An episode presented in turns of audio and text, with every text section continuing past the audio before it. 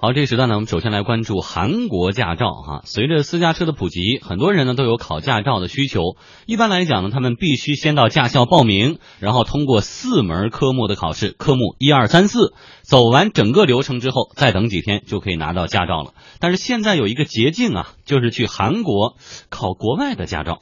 嗯，我们来看看哈，最近还真的出现了这股韩人啊，国人赴韩考驾照的热潮，尤其是对这个济州岛。韩国的官方数据显示呢，二零一二年的时候，只有六十八名中国人在济州岛取得了驾照，但是到二零一四年，这个数字就已经增长到了九百九十一人了。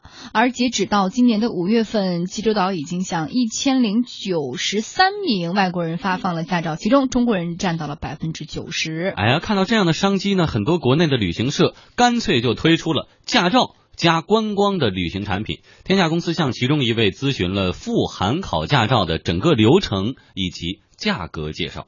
前期的交易在淘宝里边付一个定金，定金是多少钱？一千，这个定金拍在淘宝里边就可以了，就确认你来，然后你出发，到了以后我们会签约一份协议，正规的一份协议啊。然后在韩国旅行社会带你们详细的安排，带你们详细的练习，都是走正规驾校。然后考试是韩国的正规车管所，通过了以后，韩国交通局会有你的档案。考完加学的是八千八，这八千八里面包括吃饭住宿这些。哎，之所以很多人愿意去韩国考个驾照，就是因为在那边拿个证容易。几十年来，韩国一直在简化驾考制度。到二零一一年，韩国政府规定，只要接受十三个小时的正规培训，通过考试。哎，就给个本儿啊！嗯，而在这个十三个小时的培训当中呢，包括五个小时的理论教育，两个小时的场内技能和六个小时的道路行驶。那有报道说，韩国还大幅简化了场内技能的测考项目，甚至被有些人形容为闭着眼睛都能通过啊！但是呢，我们采访到的那位中介却是断然否认了这种说法。那不开玩笑吗？韩国那是法治国家，那边你给条件看看，直接取消你的考试资格。去韩国考驾照是正规的、正式的，是你本人亲自考考下来的。我们给你提供的服务就是你到那边住宿啊、学院呐这些，我们都给你安排好。报名以后呢，我们会给你提供资料，相应的那边考什么，我您都得清楚，而且必须得练，不是说是个人就能过的。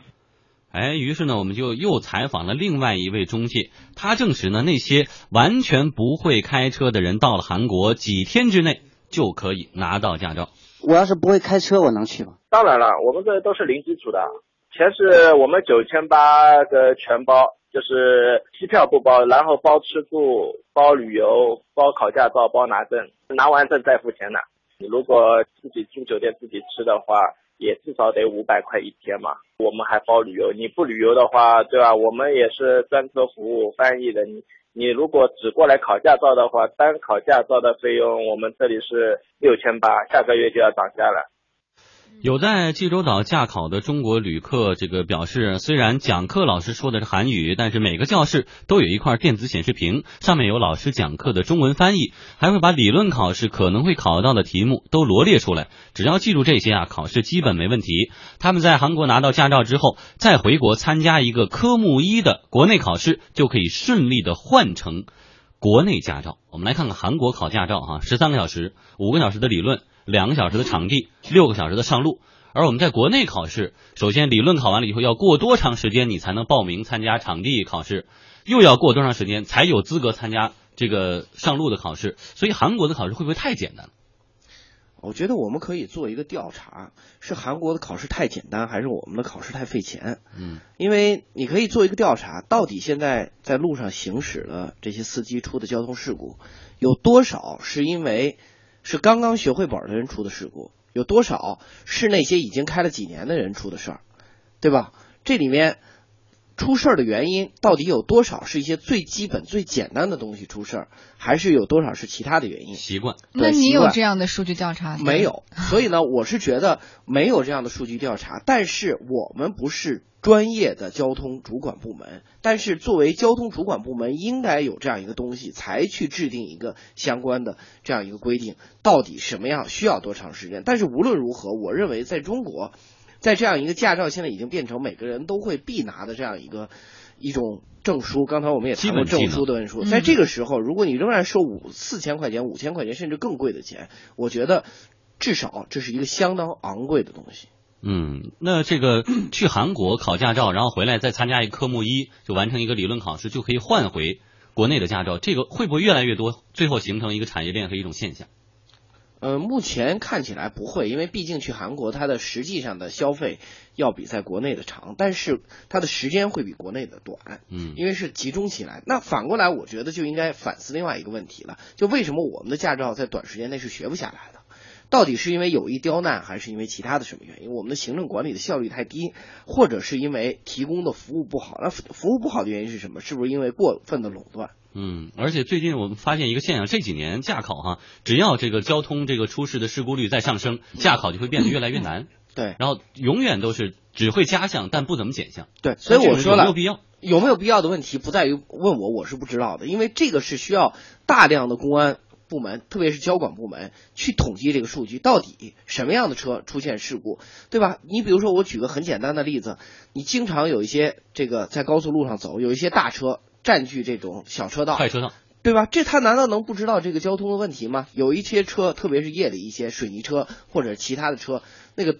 后尾灯根本你都看不见，在高速上非常容易追尾，这些难道他不知道吗？那些在杭州跑七十迈也好，跑一百多迈也好，在法拉利飙车这些，难道他不知道超速要承担责任吗？所以说转过来，到底有多少事故真的是因为说这个培训的问题？有多少事故是因为说新手驾驶不好的？到底是什么原因？我觉得这个事儿实际上确实是需要一个大数据的。嗯，我们就这个问题来看看韩国媒体哈，他们对于这种现象有一个什么样的分析？呃，据他们的了解呢，说吸引中国人到济州岛去考驾照的另外一个原因，也是很重要的一个原因，就是价格便宜。之前光宇也提到过哈，说在中国我们大概要花费三四千、四五千以上的这个费用哈，嗯，而在这个济州岛考驾照呢，还不到我们的一半。嗯，所以呢，现在很多这个司机在说我是哪年考的驾照，他都不用说，他只说你当时考驾照花了多少钱，就大概知道是什么时候。比如我当时是一千八百块钱学的这个东西，光玉当时花多少钱？太早了，十几年以前了，我确实记不清，但是肯定不止这么多钱，应该是两千块钱左右。嗯，梁静呢？但你没有考虑这个钱值不值钱这个问题啊？对，是吧？你还有这个问题呢？但是不能光但是你别忘了那个时候，我买了一辆捷达车是十六万，嗯，然后一点六排量，手动挡，嗯，所以你钱确实是越来越。不值钱，但你别忘了，车在当时还是一个很贵的东西，还是一个稀缺的哈。那根据我们的采访呢，中国人赴韩国考驾照的费用基本是八千到一万元左右，甚至更高。大家愿意这样舍近求远，主要的因素呢，可能也并不是钱。一位中介认为，都是国内驾校啊给逼迫的。韩国快呀，例如说你现在会开车，你在国内学考吧，几个月下不来，会也开下不来。人家韩国就是四天五天就考完了。咱这个适合会开车的人，着急的人，你在国内你着急，你有办法吗？就是都是国内驾校逼大家嘛。嗯，我们也采访到了一位去年在国内刚刚拿到驾照的大学老师，他告诉我们呢，通过整个驾照的考试，走完流程少说半年，所以很多人宁愿去国外考。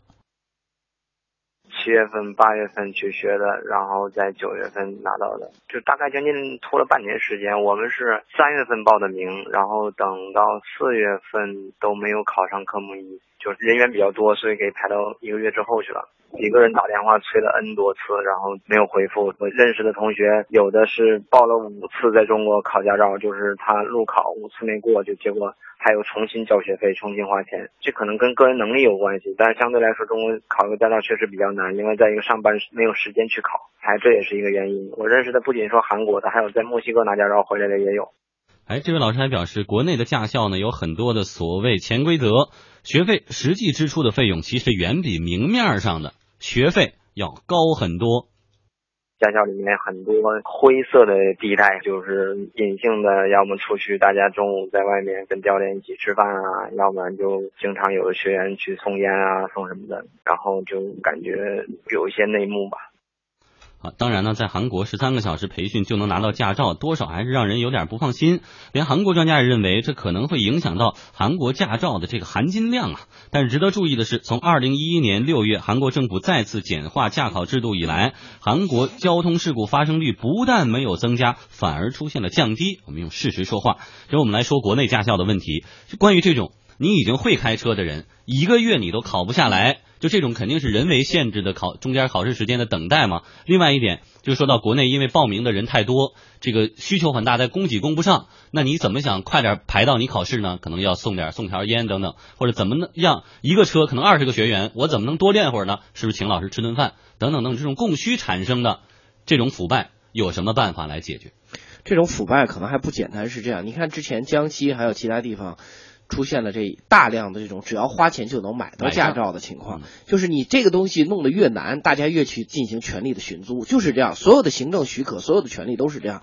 你凡是把它变得很简单、很容易，你只要有本事你就可以考，而不需要经过。就好比说我这个人会英语，我是需要我去考一个英语的证书，我是直接就可以考，还是必须经过培训？这里面有天壤之别。那如果说我必须经过培训，就意味着这些培训机构实际上垄断了。相关的产业链，它变成一个国家不能直接从这种呃行政的许可角度去收费，但是因为国家权力所产生的垄断，导致了某些利益的勾结人从中去获得好处，这就使得整个社会的管理效率降低，使得整个社会行政管理出现问题，而且易发腐败。其实你送一条烟也好，送其他也好，这全是一种正，全是一种腐败的现象，这是一种行贿的现象嘛。那好了，转过来，如果说只要你有本事，你都可以去考，但是无所谓什么样的驾校，把这个纯粹的考和这个培训完全的分开，使培训完全进入市场化，只有这样才能够真正的解决这个问题。嗯，就我自己可以以个人名义报名，不用非委托驾校啊，你给我报上名，我要去考试。第一，我不用委托驾校；第二，完全驾校就是驾校。那么这个。考试就是考试，两者之间没有任何关系，完全打断他的这种利益链，这个才能真正解决这个问题。那靠什么力量目前去打破这种已经很坚固的利益链呢？不是靠力量，而是靠决心。我认为力量什么力量都可以，这个没有任何问题，根本不是力量的问题，而只是说，就是如何能够真正推动相关的法治的进展，能够斩断这个利益链，这才是最重要的。嗯，好，谢谢光裕带来的点评。